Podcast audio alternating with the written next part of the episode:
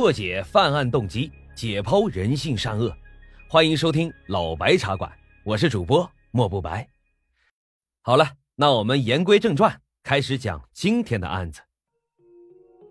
一个连杀了十一人的杀人狂魔，一个奸尸成瘾的心理变态，切割受害人的乳房和生殖器，甚至啊，连八岁的女童都不放过。就这样一个丧心病狂的魔鬼。居然整整潇洒了二十八年才被抓捕归案，让一城的老百姓在恐惧中生活了数年之久。朋友们，大家好，欢迎收听老白茶馆。今天我给大家讲述的是一起时间跨度长达二十八年的世纪大案——甘肃白银案。这起案件的凶犯啊，是一个平时极善伪装、表面上貌似好人的一个性变态的杀人狂魔。他呢，名叫高成勇。当年他把整个白银市弄得是气氛恐怖、人心惶惶，在他停止作案了十四年之后，才被缉拿归案，可谓是天网恢恢，疏而不漏。现在我就带着大家来梳理一下整个案件的案发过程。话说这第一起案件发生在一九八八年五月二十六日的下午三点钟，二十三岁的未婚女职工小白被害于白银区永丰街的家中。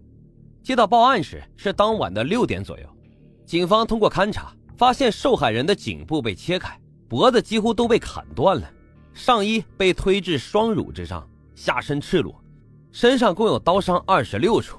这样凶残的杀人手段可以说前所未闻。死者手上有多处刀伤，说明死者啊在生前跟罪犯进行过激烈的搏斗。从现场尸检的情况来看，死者并没有遭到强奸。但是裤子和衣服都被扒下来了，下体呢有被破坏的痕迹，现场可以说是一片狼藉。后来据凶手高成勇供述，那天他骑自行车从老家青城镇到白银市里瞎转悠，看看能不能偷点什么东西。正好路过死者小白家时，发现他在床上睡觉，以为小白睡着了，于是高成勇偷偷的入室盗窃，没想到进去之后被小白给撞见了。于是他激情杀人，杀完人之后还把小白的影碟机给偷走了。晚上回家以后，躲在被窝里躺着看，看完之后才拿出来烧掉。死者小白是个爱干净、爱跳舞的小姑娘，她的死啊，可以说彻底改变了白家的处境。在彼此的埋怨痛苦中，这个家庭分崩离析，小白的父母也离了婚。一年以后啊，和小白感情非常好的弟弟也患上了抑郁症。自杀身亡。小白生前酷爱刺绣，这幅至今仍挂在他父亲家中门脸上的花样，就是他亲手绣的。这么一个对生活充满热爱的小姑娘，真是可惜了。高成勇第一次杀人回家后，几天之内都感到非常的紧张。他平时喜欢看一些侦探的书籍，他心里十分害怕会有警犬闻着味儿找上门，但是担心的事情呢，并没有发生。此案啊，当时只被当做了一起普通的凶杀案来对待。在此后的六年时间里，警方一无所获。时隔六年，高成勇又犯下了第二起、第三起案子。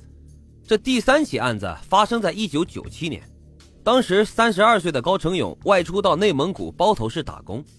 三月二十八日上午八时许，高成勇携带着尖刀和捆绳，尾随着年轻的单身女性李某。在包头昆都仑区某宿舍内持刀对其进行了抢劫，他用绳索将李某捆住，在李某呼喊求救时，高成勇激情杀人，随后又奸淫了李某的尸体。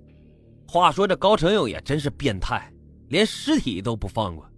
警方从受害人的下身提取到了高成勇的精液，和当年永丰街杀人案的现场留下的 DNA 进行了比对，确定为同一人。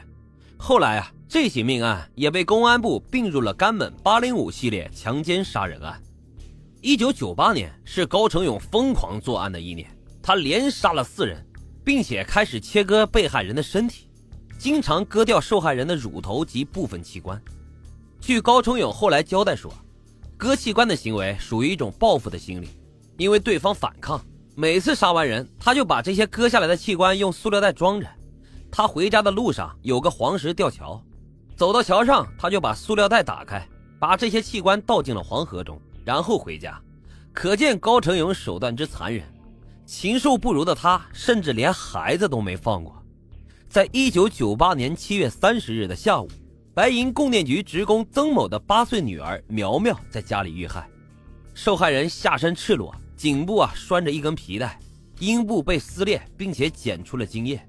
这起案子的案发地点与高成勇犯的第二起案件就在同一个大院里，两栋楼之间相距还不到三十米，可见高成勇是胆大包天。案发的这栋楼一共有四层，一层和二层是办公区，只有四楼是职工宿舍。